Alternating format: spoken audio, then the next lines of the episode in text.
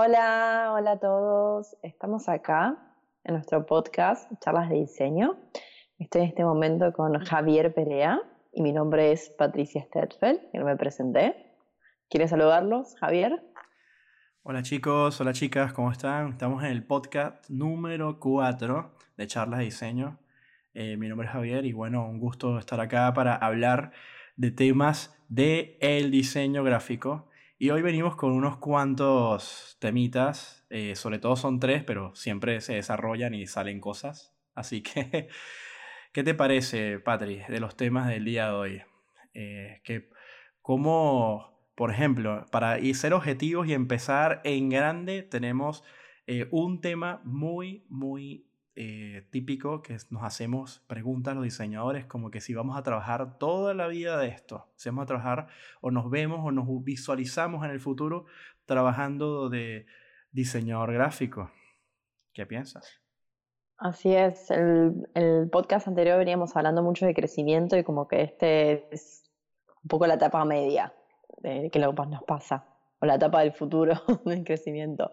Si trabajaría toda mi vida como diseñadora gráfica. Bueno, es algo que surge, ¿no? Como constantemente. Como que uno se pregunta cómo va a ir su futuro como diseñador. Y la pregunta es que no lo sé, pero lo que sí sé es que me gustaría combinarlo con otra cosa. Eh, a mí siempre me, me gustó la moda, no me considero muy fashionista, me gustó la moda. Y hace unos meses que ya tengo el sueño de, de capaz tener una marca deportiva eh, porque me gusta el deporte y me gusta la ropa deportiva, y ser yo la que me encargue toda la parte gráfica del diseño y de promocionarlo. Entonces, eso sí creo que es una buena combinación para seguir haciendo diseño gráfico, pero a su vez tener otra cosa eh, en conjunto. Y además esto sería como un emprendimiento mío, entonces yo sería la dueña, sería la que lleve todo el estilo, todo cómo sería eso. Y, y me gusta esa idea, por ahora. ¿A ti qué te parece? ¿Trabajarías toda tu vida como diseñador gráfico? Eh, para mí es una pregunta que de repente puede ayudar a muchas personas, porque claro, ya yo lo veo de muchas formas, eh, porque pasé como etapas de mi vida eh, preguntándome cosas que tienen que ver con mi parte profesional. Y yo amo el diseño gráfico, me encanta. O sea, desde, desde, que lo, desde que supe de la existencia del diseño gráfico cuando era niño, fue algo que dije, esto es para mí, me encanta. Tiene sus virtudes y sus defectos. Y, y todo lo que conlleva a preguntarse si quiero trabajar de esto toda la vida, yo diría que sí. O sea, yo quiero seguir creando cosas en animación, en diseño web, en diseño para redes sociales y las cosas nuevas que vengan en el futuro. Eh, pero tal vez no tanto enfocado para clientes, sino para productos que yo tengo en mente como proyectos personales y, eso me, apasiona. ¿eh? Entonces uno va como que mutando toda esa, toda esa información de decir, bueno, yo quiero dedicarme a esto, pero eh, vamos a decirlo de esta manera, trabajarlo ya para uno, o sea, no, no para otras personas. Creo, eh, eso, eso creo que le va a pasar a muchos diseñadores. Y si un diseñador de repente, que también lo, lo, lo veo de esta forma, conceptualiza su vida en diseño gráfico y, y, luego quiere pasarse o evolucionar hacia el mismo rubro o hacia otro, bienvenido sea. Lo importante es que si en esa evolución eh, hay crecimiento, eso y vas, vas, a, vas a avanzar 100%, buenísimo. Si uno va para atrás, ahí sí como que hay que ver cómo replantearse, ¿no? Porque esta pregunta, y ahora te lo, ahora, te lo consulto, pues me gustaría ver qué piensas, yo esto lo, lo, lo, pienso de esta forma.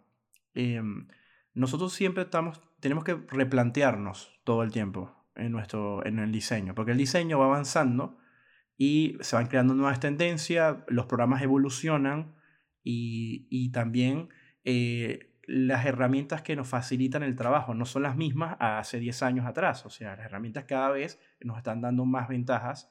Entonces, tenemos que replantearnos porque también llegan nuevas cosas por hacer. Y eso es lo que me gusta de esta carrera.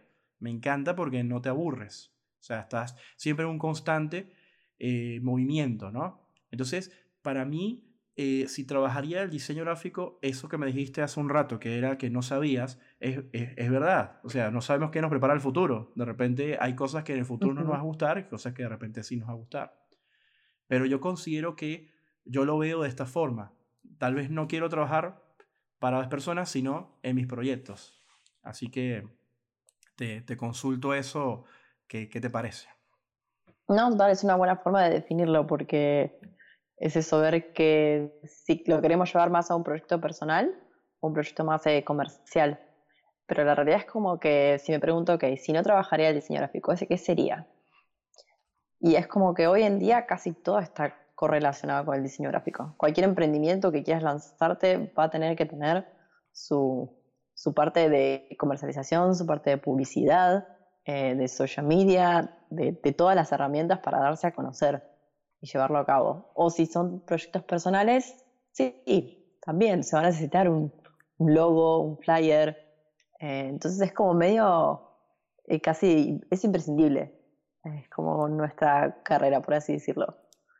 Y, y, es difícil que no, que no esté ligado a eso. Es algo que digas, no sé, bueno, listo, no quiero ser más diseñador gráfico, me, me dedico a la parte de contabilidad y ya está. Veo números todo el tiempo. que no está mal, a ver, para la gente que lo es, pero son carreras diferentes. Exacto. Y yo ahora voy a profundizar en otra cosa, porque Patricia y yo cuando eh, preparamos eh, toda la información que vamos a dar, porque es muchísima información, tenemos muchos podcasts que grabar y nos encanta, nos, nos, satisface muchísimo hacer esto, y lo hacemos con mucho cariño y, em, empeño. Eh, lo, quiero enfocar esto de trabajar toda tu vida de diseño gráfico a aquellos que están pensando si estudian esta carrera o no. ¿Ok? Porque a los que ya estamos en este rubro, posiblemente tenemos parte de la respuesta. Eh, yo he conocido personas que eh, estudian diseño gráfico o estudiaron diseño gráfico y luego eh, se metieron a chef. Entonces estudiaron toda esa parte de la gastronomía y todo lo que aprendieron en diseño lo aplican en su parte de gastronomía. O sea, es como que se complementa y eso me parece fascinante porque hoy en día creo que las personas, entre más aprendizajes puedan obtener, en un mercado competitivo, más opciones vas a poder para trabajar. Vas a poder tener ahí herramientas para conseguir trabajos de calidad y tú poder vivir una vida más tranquila. ¿Eh? Entonces, si uno, trabaja, uno piensa y dice, quiero trabajar toda mi vida de esta, de esta carrera y yo voy a empezar a estudiar diseño gráfico, porque si uno estudia administración, uno sí como que se proyecta, ¿no? Voy a ser administrador toda mi vida, porque viste de repente a tu abuelo serlo, o ingeniero, o administrador, o viste que casualmente a, tus padres eh, siendo eh, médico, por, por un ejemplo. Entonces uno de repente dice, ah, estoy diseño gráfico y me voy a dedicar a todo esto, pero como es una carrera que te depende tanto de la tecnología, eh, considero que esta, este, esto que se llama estudiar diseño gráfico depende de qué tanto te guste la tecnología, qué tanto te gusta estar todo el tiempo actualizándote, conociendo, indagando, porque si una persona quiere estudiar diseño y, no, y siente que esto no, que, que de repente le gusta dibujar, porque a veces lo asocian con el dibujo, eh, o le gusta de repente lo que hacemos los diseñadores gráficos, eh, pero no te gusta innovarte, no te gusta mucho estar en, el constante aprendizaje, creo que esta carrera no es eh, para ti y puede pasarte que no te vas a querer dedicar mucho tiempo de tu vida al diseño, porque también tenemos que ser psicólogos, aprender a tratar a, nuestros jefes, a nuestros clientes, etcétera, etcétera. Que, de todo esto que te estoy diciendo, Patrick, ¿qué piensas? Que como muchas veces estoy de acuerdo.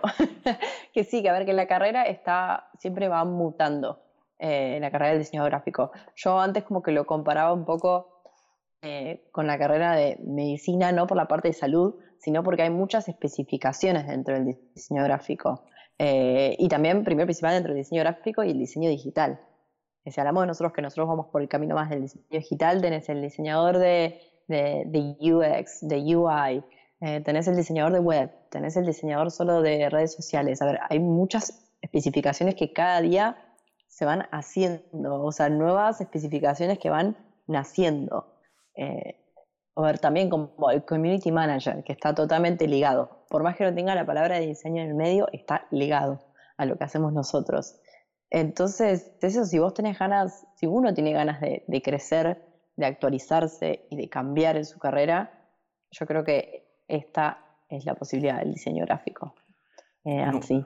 Nunca terminas de, estudiar, pero ojo, esto pasa en todas las carreras, pasa en todos los rubros, porque no es únicamente del diseño gráfico, pero nuestro podcast se llama Charlas de Diseño, por ende, a veces, por mucho que mencionemos de repente estos rubros, ah, queremos hacerles, ayudar a muchas personas que de repente están estudiando diseño gráfico, que no están convencidos, ayudarles a, ver, a ver este mundo y, darse cuenta que ya lo que me encanta de esta, de esta carrera es que puedes ser independiente.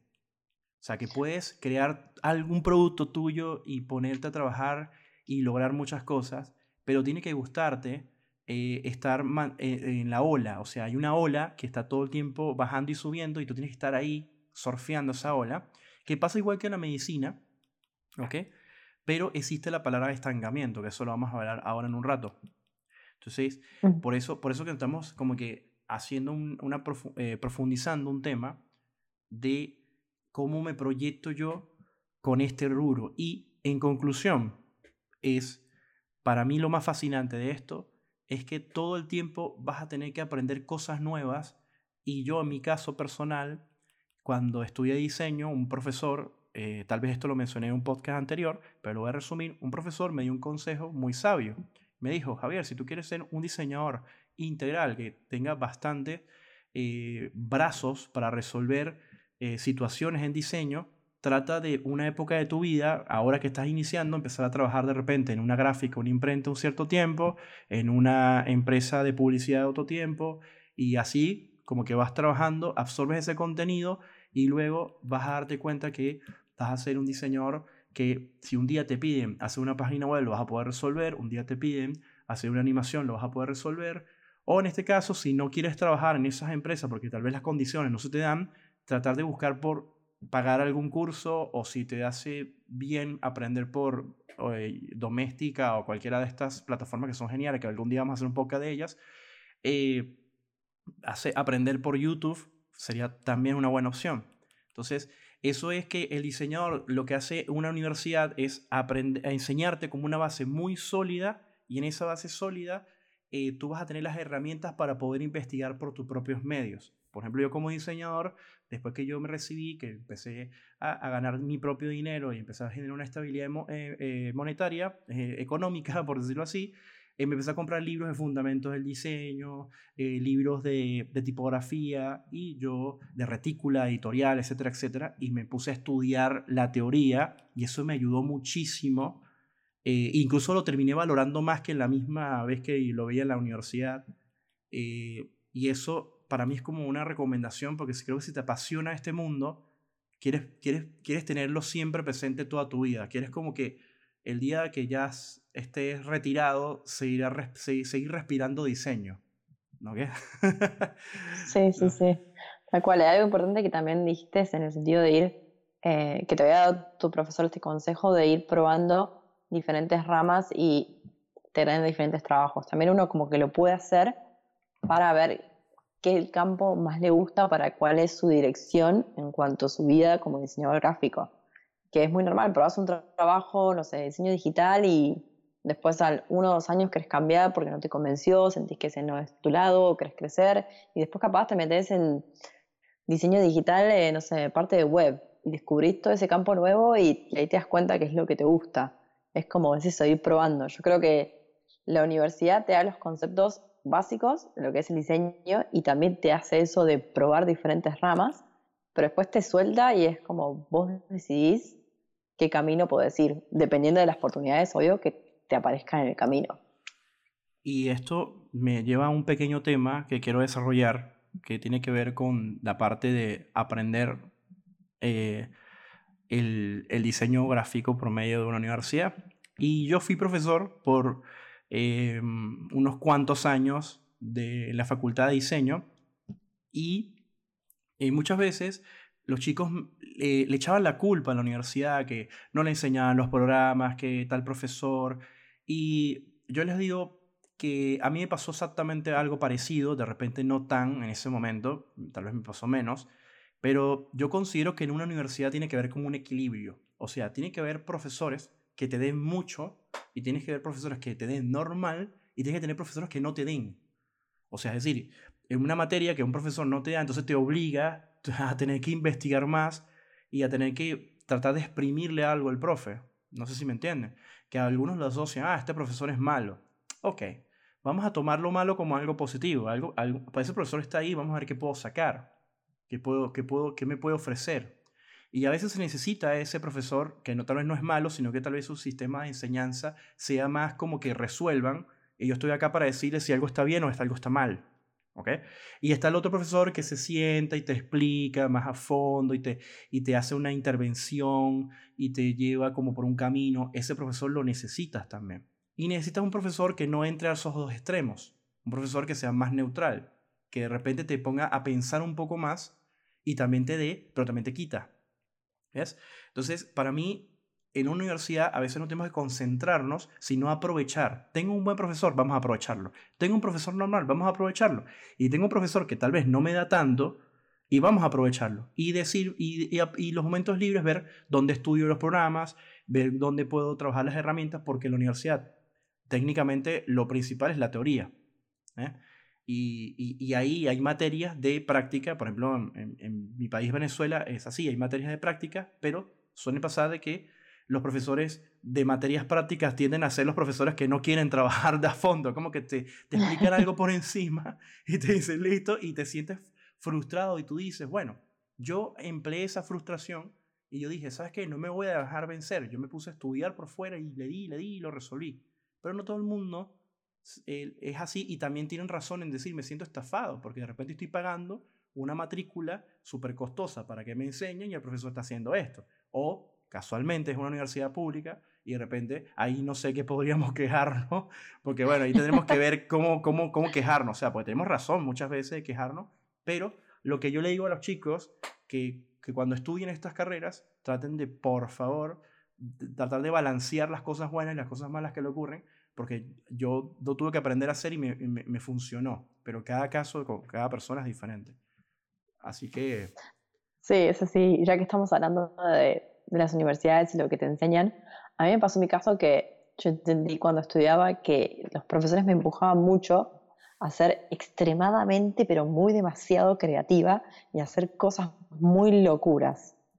Y yo creo que lo hacían porque el mundo actual es como que siempre tira un poco más para el minimalismo, lo funcional, lo que está de moda, y nos hacían estudiar eso para que intentemos cambiar un poco como es la actualidad y lo extraño un poco, porque no tengo clientes así que a veces son extremadamente creativos y quieren ser súper innovadores. Entonces yo también aprovecharía eso en la universidad, hacerle caso a los profesores y irse a lo lejos con los colores, con las texturas, con todos los elementos que tenemos. Claro, claro, es que es, es así, es así, tal cual. O sea, hay que aprovecharlo, hay que tomar lo bueno y ver cómo lo puedes transformar. Uno tiene que buscar la forma porque son retos. Y, y todo es tan relativo, porque de seguro hay gente que escucha este podcast y va a decir, no, mi universidad, eh", y se van a poner a decir una cantidad de cosas. Y yo eso lo respeto, ¿ok? Lo respeto, porque tienes derecho de quejarte de una u otra forma. Lo que sí no, no estaría bueno es que te quedes tanto en esa queja y trates de ver cómo resolverlo, porque a mí también me pasó. Había profes, profes que no, que no sé, no, no daban, no daban, no llegaban y, yo, bueno, y me tomaba esa materia de una u otra forma.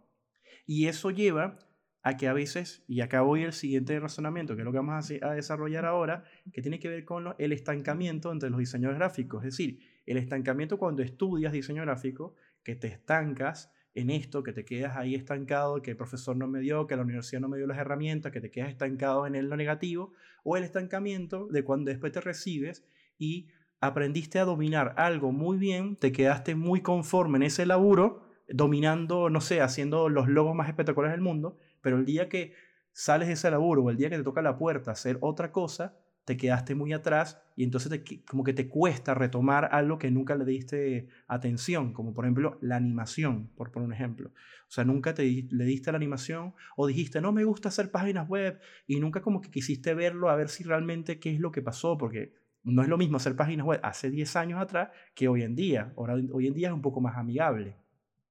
¿Qué piensas de eso? Exacto. Que sí, que era así, como en el caso de las páginas web, eh, antes tenías que sí o sí saber codificación, si no estabas perdido.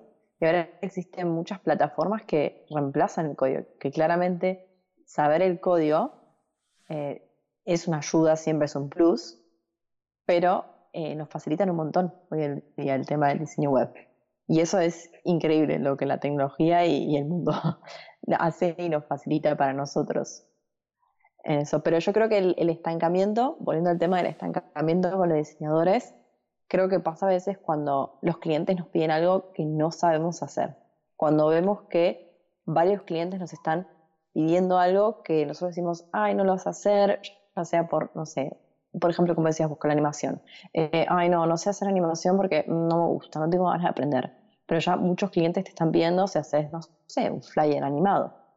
Y vos capaz por miedo o no querer aprender, negás ese trabajo cuando podrías aprender el mundo de la animación y te puede sorprender y te termina gustando, lo terminas aceptando y así avanzas en tu carrera profesional y obtenés más clientes, ¿no? Claramente, y más trabajos satisfechos. Eh, o también puede pasarte, sí, perdón, eh, en una compañía, cuando vos estás como diseñador gráfico y pasan los años y seguís en tu mismo puesto y no vas avanzando, no vas creciendo o sentís que siempre te piden lo mismo. Y no sé, por ejemplo, te encargas de hacer eh, todo el parte de, por ejemplo, yo trabajé para una compañía de muebles y hacía todo el mantenimiento del web, o sea, mantenimiento en el sentido de las gráficas, de cada vez que se cambiaba de temporada, de todas las fotos para los productos, de los social media posts, de todo eso. Y todo mi año fue encargarme de eso. No hubo, también que es un año y en la, compañía a veces necesita más años para crecer, pero no había cambios que quisiese hacer la compañía.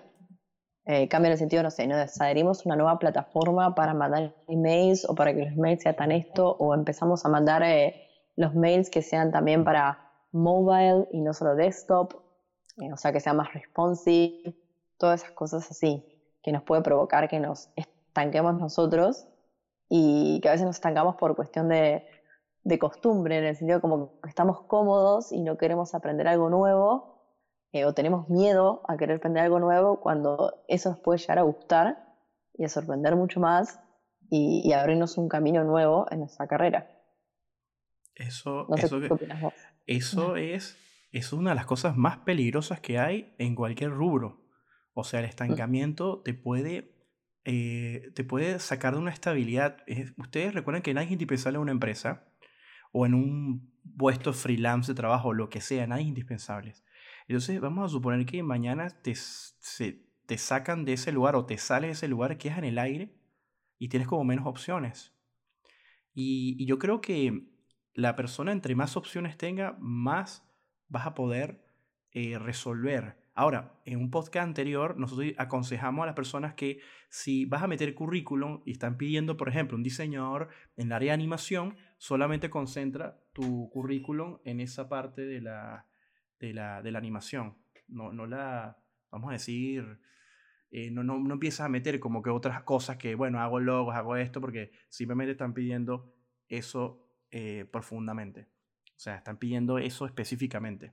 Entonces, una de las cosas que también eh, dijiste que fue muy bastante importante es si una persona enfrente eh, está consciente de que se está estancando, eso estaría muy mal.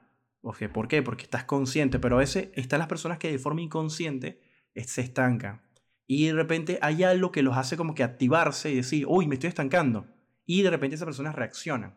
Lo importante es que siempre te estés cuestionando eso, te estés cuestionando y no quedarte conforme con lo que sabes, sino ir evolucionando. Tal vez lo que sabes lo vas mejorando cada vez más, pero también las cosas que no sabes, tratar de ingresar a ese nuevo campo. Pero voy a hacer otro razonamiento importante, que eso lo aprendí yo con el tiempo. Yo voy a poner un ejemplo en la música. Ah, yo tengo un estilo muy marcado de música que escucho. Eso por ende, en una época me hizo ser cerrado y me perdí muchos estilos de música por simplemente ser cerrado y no haber ni siquiera darme el trabajo de conocer ese estilo de música, sino que yo una vez dije no, ¿entiendes? Aunque sí estoy bastante consciente de que hay música que realmente no me gusta. Lo que sí hago es que escucho por lo menos un poco, con mente abierta, sin, sin tanta tiranía, a decir, o, escuchándolo para convencerte que no te gusta, sino relajar, y luego eh, ahí me di cuenta que, que que estaba perdiendo mucho y gané cuando cambié mi mentalidad. Entonces, suele pasar que a veces uno, cuando de repente desconoce un tema y o le fue mal en una parte de ese tema, en la universidad fue un trauma, el profesor de páginas web me hizo crear un trauma, entonces ya para mí no sirvo para las páginas web, yo no sirvo para eso, y eso es pura programación. Y te encerraste en ese círculo y no te diste cuenta que ese mundo evolucionó y existen cosas como WordPress, como Joomla, como Wix, que puedes aprender, que no necesitas meterte tanto código, que poco a poco puedes ir evolucionando ese tema y te estás perdiendo ese rubro simplemente por estar cerrado y decir, no me gusta, no me gusta. Entonces, mi recomendación, que a mí me funcionó, es, tienes derecho a que algo no te guste y tienes derecho a decir que no, no naciste para eso. Pero hay una cosa muy importante en todo este tema, que es, baja un poco el, el nivel, tranquila, tranquilizarse un poco, entrar a ese tema, ver cómo es, echar una miradita y intentar ir suavemente a ver cómo funciona y de repente, uff, cambió. Y de repente si eres buena para, esa, para eso y no lo sabías y ganas. Eso me parece que aplica para todo rubro, pero como estamos hablando de charlas de diseño, ahí estamos en, este, en esta situación. Entonces, ¿qué, te, qué, qué, qué más podrías decir del estancamiento de, en los diseñadores, Pablo? Que bueno, esto es como que se resume a la, a la, zona de confort, esa típica palabra que hablamos. O sea, como decimos, salir de a poco, probar de a poco, como es salir un poco de esa zona de confort y, probar algunas herramientas nuevas, programas nuevos, a ver si les puede llegar a gustar. O a veces te, te, pasa, te pasa que te lo pone como propuesta en la vida. A mí me pasó que cuando yo estaba estudiando en la universidad la carrera de diseño gráfico, estaba todavía mucho todo lo que era eh, imprimible. Y no, casi no veíamos lo que era diseño digital y diseño web. Y yo tuve la oportunidad de que tuve una impresora Super A3 y podía imprimir todos mis trabajos en casa. Eh, es una impresora que tenía sistema continuo, si lo conoces. Eh, y como la impresora no estaba preparada para el sistema continuo, estaba agregado afuera, tenía muchos problemas de que a veces la tinta no llegaba muy bien. La cuestión es que cada vez que yo iba a imprimir era una lotería, como estaba esa impresora. Podía tener un día excelente y me imprimía todo bien, o me la podía pasar haciendo 100 pruebas de test para ver cómo salía el color. Y eso me generó una frustración eh, en cuanto a lo impreso. Y yo dije, no tengo muchas ganas de dedicarme en mi vida a imprimir. Sí, esto va a ser mi vida. Cada vez tengo que depender de la impresora y de cómo salen mal los colores. Eh, entonces me pasó que empecé a trabajar en una compañía eh, de moda y empecé a hacer toda la parte digital y me encantó y me enamoré. Y es el día de hoy como sigo encantada con todo el diseño digital y cada vez las puertas que me abren. Eh, y ya no me dedico a todo lo que sea imprimir. Puede que sea por ese trauma o no, pero es como que me dio un alivio, ¿no? Saber que no todo tenía que depender del imprimir y de cómo lo pasé mal en la facultad. Y capaz mucha gente se siente identificada conmigo o muchos estudiantes cuando lo escuchen. De, eh, seguro, de seguro que sí. Es que la, la, parte de impresión, hay dos puntos importantes ahí. Uno, uno de esos es las universidades que tienen un pensum, o sea, un, temario bastante retrasado a la actualidad. Eso, eh, que se enfoquen tanto al, al, al, área de impresión es complicado, que es una parte muy importante. Yo, por ejemplo, me encanta el área de impresión, pero sé lo difícil y lo traumático que puede ser. Lo, el problema que tenía era un problema de la, de la impresora en los cabezales. Eh, hay impresoras que necesitan imprimir constantemente eh, desde un inicio porque los cabezales eh, se, se, tienden a secarse por tal vez por, por puede pasar muchos factores, puede ser por cuestiones de humedad, clima, puede ser un tema ya una falla del diseño de la, del cabezal, del tipo de impresora. Entonces, claro, te generó ese problema pero te aseguro que hay impresoras que son un caballo de batalla que la puedes entrar a patadas, te imprime bien.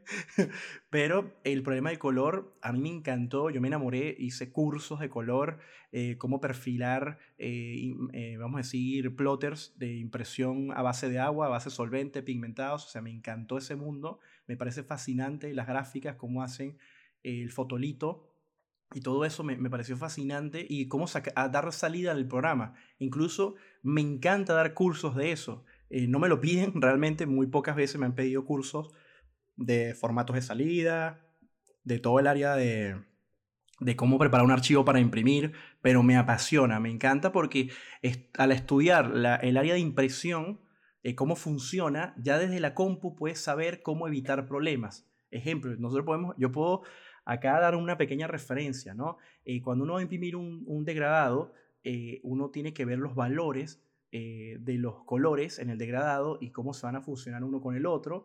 Y matemáticamente esos números tienen que balancearse porque la impresora convierte todo eso en, binario, ceros y uno, y él, la, la cabezal tiene que arrojar esa cantidad de tinta en esa cuatricromía entonces, claro, es una cuestión súper compleja y el error lo tiene directamente el diseñador.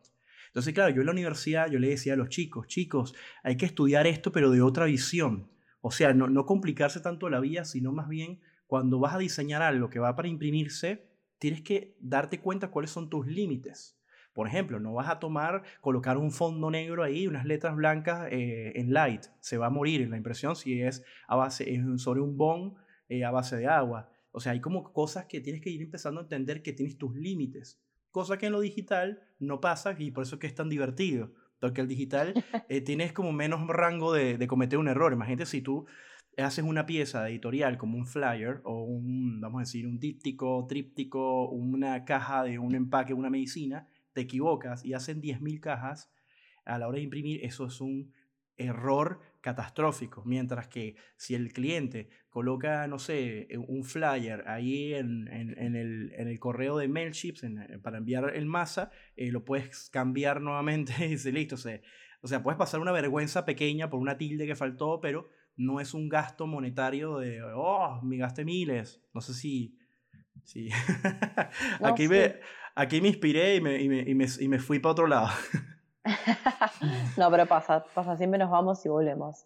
Pero, pero bueno, con todo esto ya podríamos pasar al punto número 3 que queríamos hablar, eh, de los diseñadores que nos hacen quedar mal en nuestro rubro de diseño. Mm, de cómo a veces nosotros mismos nos boicoteamos y generamos que el cliente tenga una mala impresión eh, de, nuestro, de nuestra profesión de cómo trabajamos, ¿no? Que a veces pasa, ¿no? Que un cliente capaz por tener una mala experiencia, que a ver, a todos nos pasa. Si nosotros tenemos una mala experiencia con una organización o con un cliente, ya generalizamos y a la siguiente experiencia que tengamos con otra persona u otra empresa, queremos evitar de toda costa que nos pase eso. tal cual. Y esto vino a que he recibido últimamente unas quejas de o sea, vienen a pedirme un laburo y el cliente ya me da un discurso diciéndome que el otro diseñador era un desastre, de que no contesta los teléfonos, que no les pasaron eh, los archivos. Y bueno, esto para mí es el punto de cierre y me gustaría dar mi opinión como profesor, como diseñador gráfico que se recibió en el año 2004, que ya tengo bastante tiempo en el rubro. Y les voy a decir que en el mundo hay algo que se llama ética profesional. ¿ok? Eh, nosotros somos seres humanos, nos pasan cosas, cometemos errores, eh, a veces tenemos que lidiar con situaciones que no queremos, a veces no nos gustan los tratos que nos dan o los comentarios que tenemos que recibir o las críticas fuera de lugar, etcétera, etcétera. Todo eso es válido. Lo que sí tenemos que entender es que uno tiene que dejar las cosas en claro siempre. O sea, yo opto por la sinceridad y eso cuesta con el tiempo desarrollarlo. O sea, es decir, Cuesta con el tiempo desarrollar, la, eh, sacar la vergüenza y hablar directamente al cliente sin, sin, sin pelos en la lengua, como verían en mi país, Venezuela. O sea, decirlo claro, así, aunque la persona no le guste, porque es una cuestión de que no estamos siendo amigos, sino es un trato de cliente y, y siempre con respeto, ¿ok? Siempre con respeto. Pero lo que suele pasar es que hay unas cuestiones éticas que, por ejemplo, si yo hago una página web, yo entrego a los, al cliente toda esa información con la que yo desarrollé la página web. Y si yo hago un logo, entrego los vectores, entrego las tipografías, todo ordenado de cómo yo desarrollé toda esa pieza. Tengo que hacerlo porque eso es parte del servicio. ¿Vale? Eso es parte del servicio. O sea, no es entregarle el JPG nada más. Entonces, lo que se quejan los clientes es que eh, eh, eh, no le pasan una carpeta ordenada a muchos diseñadores en donde está todo, o sea, le pasan desordenado, eh, entonces eso no funciona así. Y sé que hay, hay diseñadores que lo hacen bien, pero esto está dirigido para algunos que me estén escuchando, que ojo, estás a tiempo de que ahora vas a ser más organizado, porque en tu vida personal puedes ser desorganizado, pero con, en tu vida profesional no se debería ser desorganizado. tienes que pasar de todo a los clientes, eh, tienes que tratar de pasar un reporte a los clientes en los trabajos para que ellos bajen la ansiedad. Yo lo hago, les digo, mira, estoy bien, ya estoy haciendo esto, no te preocupes. A veces se me escapa una vez, a veces se me escapa otra vez. Soy humano, pero por lo general trato de no caer en esas cosas. ¿Ok? Eh, a veces la necesidad tiene cara de perro, eso lo dicen en mi país también.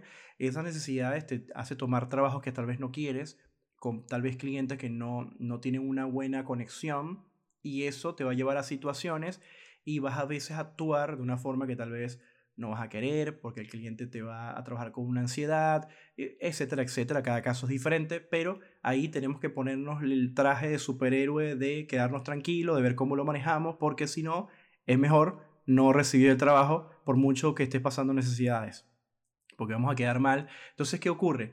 El diseñador, la, crítica, para yo cerrar un poco con esto, y Patrick pueda dar su profundizar este tema, y no sé yo acá el que habla todo el tiempo, eh, yo quisiera como que decirles que he recibido tantas quejas de clientes hablándome mal de un diseñador que ya yo dije un día, esto no puede ser. O sea, y esto se lo juro que hay que, hay que profundizar, profundizarlo mucho más todavía. O sea, que no puede ser, porque nos están haciendo quedar mal a todos.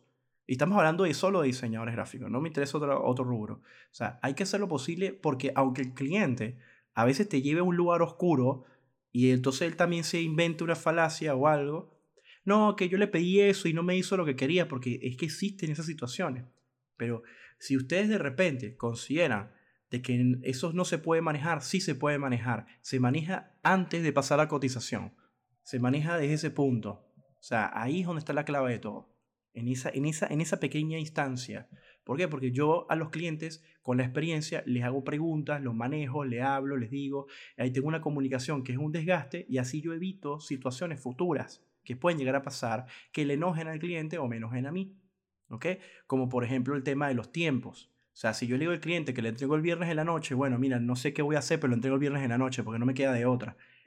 Y si no, le trato de pedir un plazo con tiempo o veo qué hago o de repente busco la manera de pasarle previas para que él vaya viendo la evolución. Algo tengo que inventarme para que el trabajo fluya, porque si no, los clientes va, va a pasar lo que siempre me andan diciendo, no, que me gusta trabajar contigo porque, oye, por lo menos tú me atiendes el teléfono, ahí, ahí no me atienden el teléfono. Y, yo y ahí donde yo digo, eh, su manera de pensar en su vida personal es válida, pero con algo profesional en medio hay que tener una ética. Así que, Patri, es hora de que despojes todas tus palabras. De que mi opinión es que tenés mucha razón en lo que decís, que muchas veces pasa, que pedimos, tenemos un cliente nuevo, le pedimos el logo y damos por sentado que el logo va a venir en su formato correcto, ya sea en Illustrator, en EPS, en PNG, y nos termina pasando que es un JPG de 100% píxeles, y es como que decís, ¿cómo puede ser si esto te lo hizo un diseñador? Eh, me estés pasando este logo. Entonces, eh, damos por sentadas esas cosas que nosotros mismos haríamos y estaría bueno que todas las apliquemos eh, por nuestro bien, porque nos puede llegar a pasar de que, ok, este logo lo tengo mal, lo tengo que rediseñar. Si tengo que rediseñar, yo ya le había pasado el presupuesto a mi cliente. Y ahora, como le digo a mi cliente, que le tengo que aumentar el presupuesto porque el logo que se le hizo otro diseñador está mal. Entonces son muchas situaciones que nos generan problemas a nosotros. Y que también está bueno, como vos decís, que cuando tomemos el, proyecto de un cliente, revisemos cómo están todos y todas sus herramientas, formatos, imágenes, logos, tipografías, lo que sea, están en el formato correcto que necesitamos. Y después pasemos una cotización para que el cliente no se sorprenda, después si le agregamos cosas o no piensen que lo estamos estafando.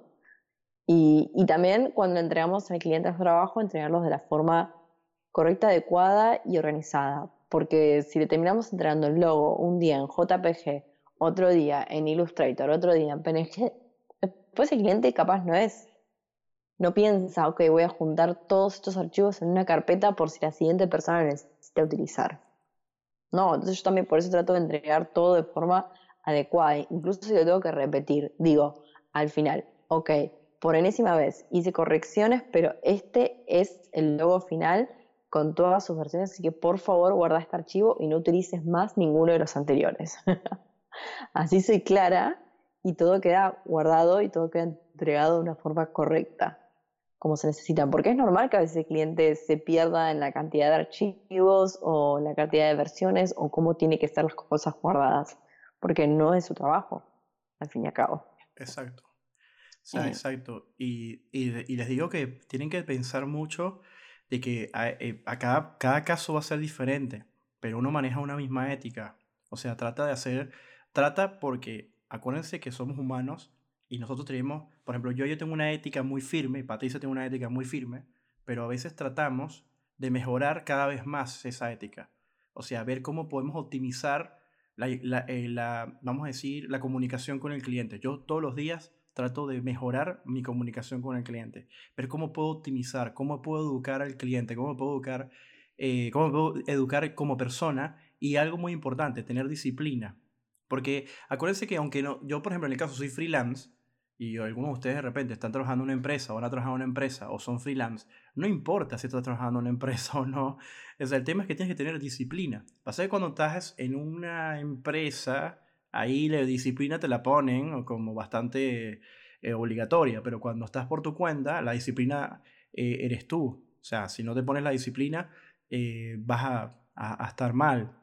Y hay otra cosa que estaba, o sea, hay varias cosas importantes que mencionaste, pero lo, lo que hay que entender de esto eh, más a fondo es nosotros los, los, que, los que estamos eh, trabajando como diseñadores gráficos, eh, tenemos que tener las mismas reglas como aquel que no estudió diseño gráfico y está haciendo de repente un logo, por ejemplo, un arquitecto, una persona que estudió publicidad, que de repente, ojo, yo como diseñador no soy quien para estar criticándole, porque si hace un buen trabajo, hizo un buen trabajo. Yo lo que digo a una persona que no se dedica a ser diseño gráfico, pero tiene ese don para hacer algo, respete las reglas del diseño gráfico, como también nosotros tenemos que respetar las reglas de otros rubros, como la administración, como de repente la contabilidad, como las reglas de, de hacer un edificio, una estructura, ¿ok? Entonces esas pequeñas reglas son eh, estar en Internet, por ejemplo, qué tipo de logo quiero hacer. Y ojo, ponemos logo por, un ejemplo, ¿no? una animación, como... Porque yo en un futuro quiero desarrollar un podcast con Patricia para dar como eh, un tema a fondo que sea de cómo hace, desarrollar proyectos varios. Es decir, ¿cómo, qué, qué, hago yo para desarrollar una animación? ¿Qué hago yo para desarrollar un logo? ¿Qué hace Patricia? Y ahí comparamos nuestros métodos y les va a servir, de seguro, a aquellos que están empezando en el rubro del diseño. O los que están en, en, en un rubro similar. Entonces, es importante que la ética sea para aquel que haga un trabajo de, este, de, este, de esta carrera, así sea un publicista. Voy a hacer un flyer. Bueno, respeta el, el, flyer si va a ser impreso, respeta el área de sangrado, el área publicitaria, el área de corte, el área de impresión, elige una o dos tipografías como máximo, eh, eh, las que las imágenes no estén pixeladas, que el logo esté correctamente ubicado, que el área de violabilidad del logo esté respetada, ¿ok? O sea, esas reglas que en el diseño están, que si tienes amigos diseñadores les puedes preguntar y si son, se copa la idea de explicarte rápidamente e incluso puedes crecer también, porque, ojo, a mí no me molesta que una persona venga a hacer un diseño, no me molesta. Lo que me puede llegar a molestar es que lo hagan mal, ¿ok? Muy mal y que lo siguen haciendo mal y que nunca quieran aprenderlo, porque tampoco es una ciencia oculta. ¿okay? Entonces todo esto deja mal el rubro. ¿eh? Porque a veces un cliente te pide un trabajo y no te está pidiendo el título.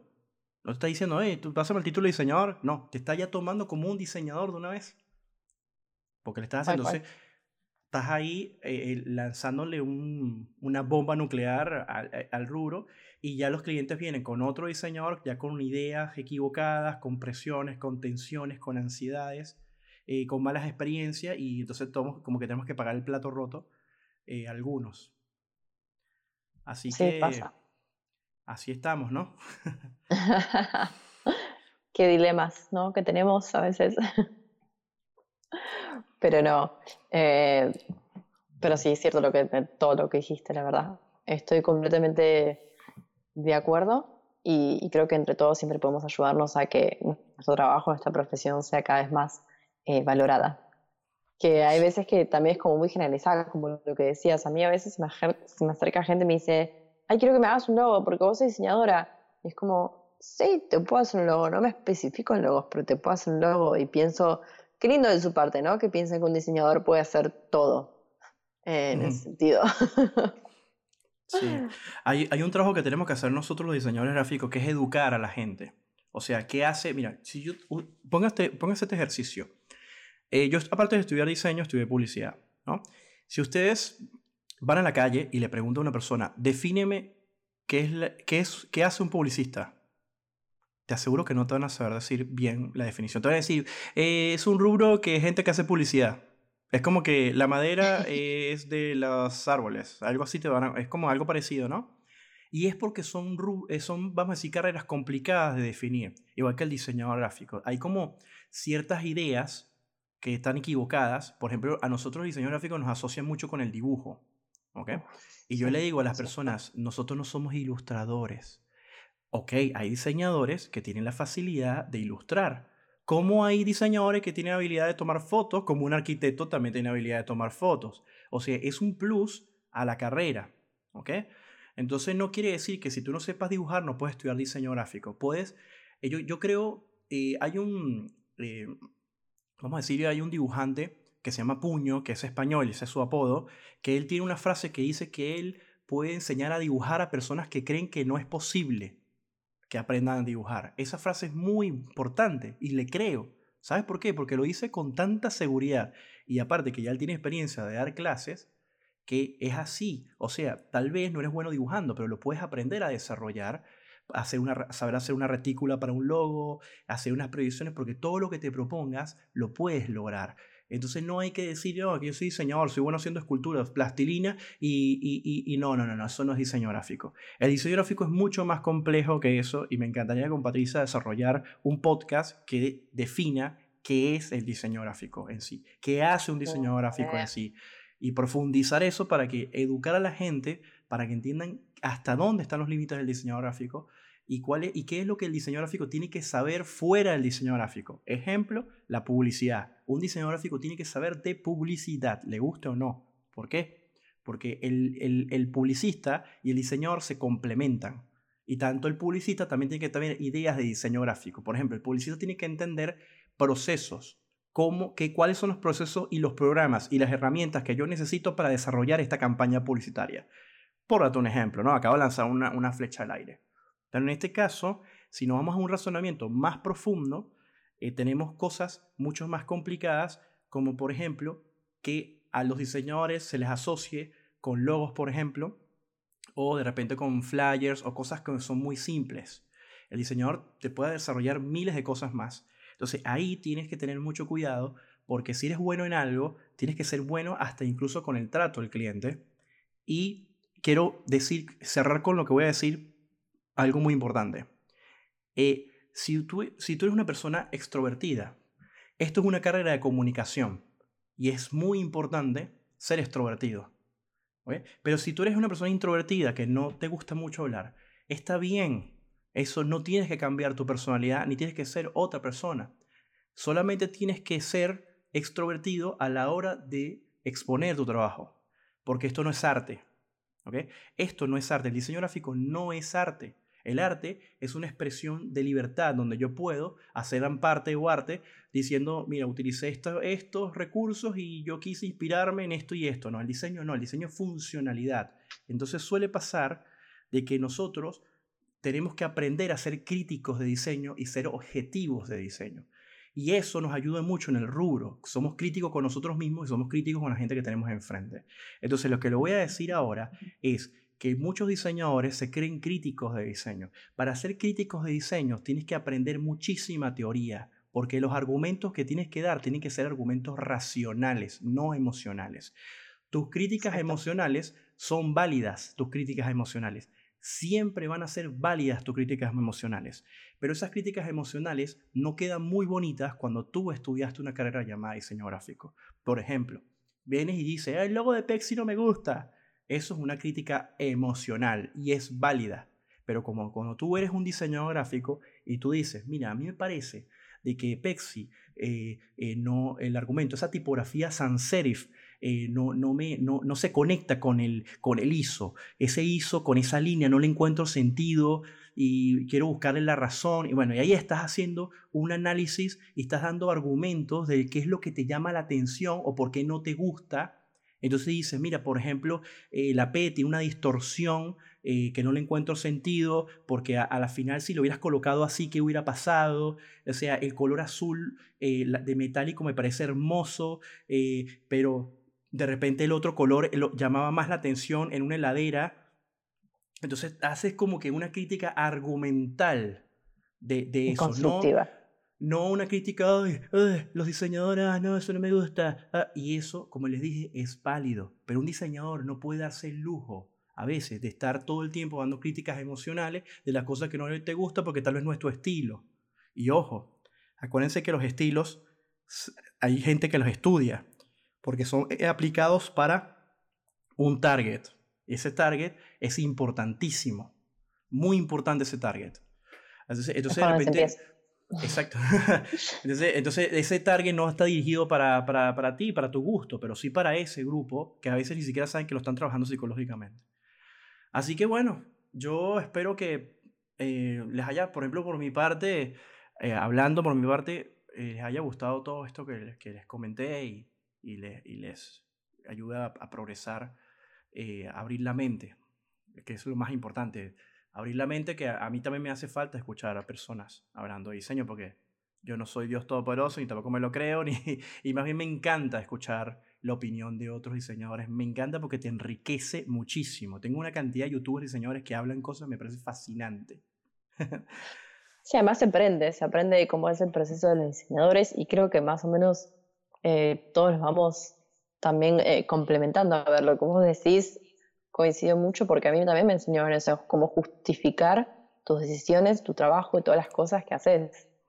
Y cuando empezás aprendiendo esos pasos, después ya los automatizás y los pones en, tu cabeza.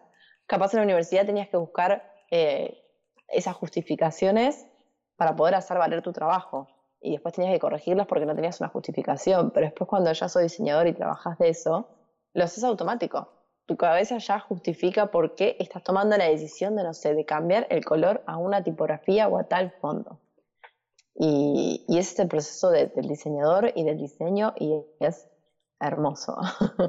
y es así como nos identifica, porque eh, vos ves un diseño, un flyer, eh, un logo, lo que sea, y vos automáticamente te das cuenta si está hecho por un diseñador, en el sentido de alguien que estudió diseño o alguien que tiene experiencia en el diseño o no. Y, es así, por las justificaciones o por las reglas básicas que todos conocemos en cuanto al diseño. Exacto. Y, nada, bueno, esas eran las cosas más o menos que quería agregar en cuanto a vos en lo que dijiste. Y no sean duros consigo mismos, o sea, no sean duros cuando vean el trabajo que hicieron hace 10 años, no sean duros consigo mismos, uno evoluciona. No te va a gustar a veces muchas cosas que hiciste hace 5 o 6 años, uno evoluciona. Así que no sean duros ni se peguen el latigazo de ver trabajo de hace 10 años y decir, qué horrible diseñaban en aquella época. no, incluso además te pone como contento, no sé, yo miro mis trabajos de la universidad claramente en primer año y digo, qué horribles, no sabía diseñar. Y ahora miro mis trabajos actuales y digo, menos mal que progresé, que no me quedé atrás estancada eh, en un diseño muy básico, muy tonto, y me pone contenta el hecho de saber de que no tenía ningún tipo de experiencia antes con el diseño, eh, de que nunca supe cómo dibujar y todas esas cosas, y, y ahora ya me siento un poco más profesional, por así decirlo, en la carrera que elegí. Así que uno va cambiando. Em, pero sí, espero que también les haya gustado todo lo que... Perdón, ¿ibas a agregar algo más? No, no, no, te escucho, te escucho, eh, te escucho. No, que yo iba a agradecer por escucharnos y espero que nos sirva también todo lo que nos dijimos, que estos son nuestras experiencias, pero que siempre estamos abiertos a escuchar experiencias y opiniones de otros, que, que nos encantaría para complementarnos, para aprender, eh, para que nos ayude, eh, para ver cómo cambia el día a día de los diseñadores de, de otras partes del mundo, de las partes de Buenos Aires, de Venezuela, de todos lados, y cómo cambian los pensamientos. Sí, sí, tal cual. Y bueno, chicos, si les gustan estos podcasts, eh, a nosotros nos encantaría que lo puedan compartir con sus amigas, con sus amigos, con la gente que ustedes quieran. O sea, y de verdad nos van a ayudar muchísimo porque seguiremos acá hablando de millones de temas que tenemos pendientes y lo hacemos con gusto. Y yo me despido, yo me despido y le doy las gracias por, por escucharme. Me encantaría, eh, nos encantaría a los dos, creo, estar acá hablando por dos horas más, pero para no hacerlo tan largo, eh, de verdad eh, tenemos que dar un stop. Entonces, gracias por todo, de verdad, gracias. Patri, despídete, cierra el podcast. Muchísimas gracias, Patri, por escucharme también y por hacer estos debates que son para mí conceptos, son constructivos y van a ser constructivos para las personas que, que escuchen esto. Tal cual, así es. Muchas gracias por escucharnos y nosotros esto lo hacemos porque nos gusta. Nos gusta hablar de diseño, nos gusta eh, pasar nuestros conocimientos y experiencias y que les sirva a las personas. Y si no, que nos sirva a nosotros mismos para descargarnos y, y debatir sobre qué nos pasa como diseñadores. Pero en fin, muchas gracias a todos por escucharnos y si les gusta, compártanos. Y si no les gusta, eh, pasen al siguiente podcast de otra persona. Así. Así que gracias Javi también a vos por este podcast y les mando un beso enorme y nos estaremos encontrando en el próximo con nuevos temas para hablar. Dale, muchísimas gracias. Chao. Chao.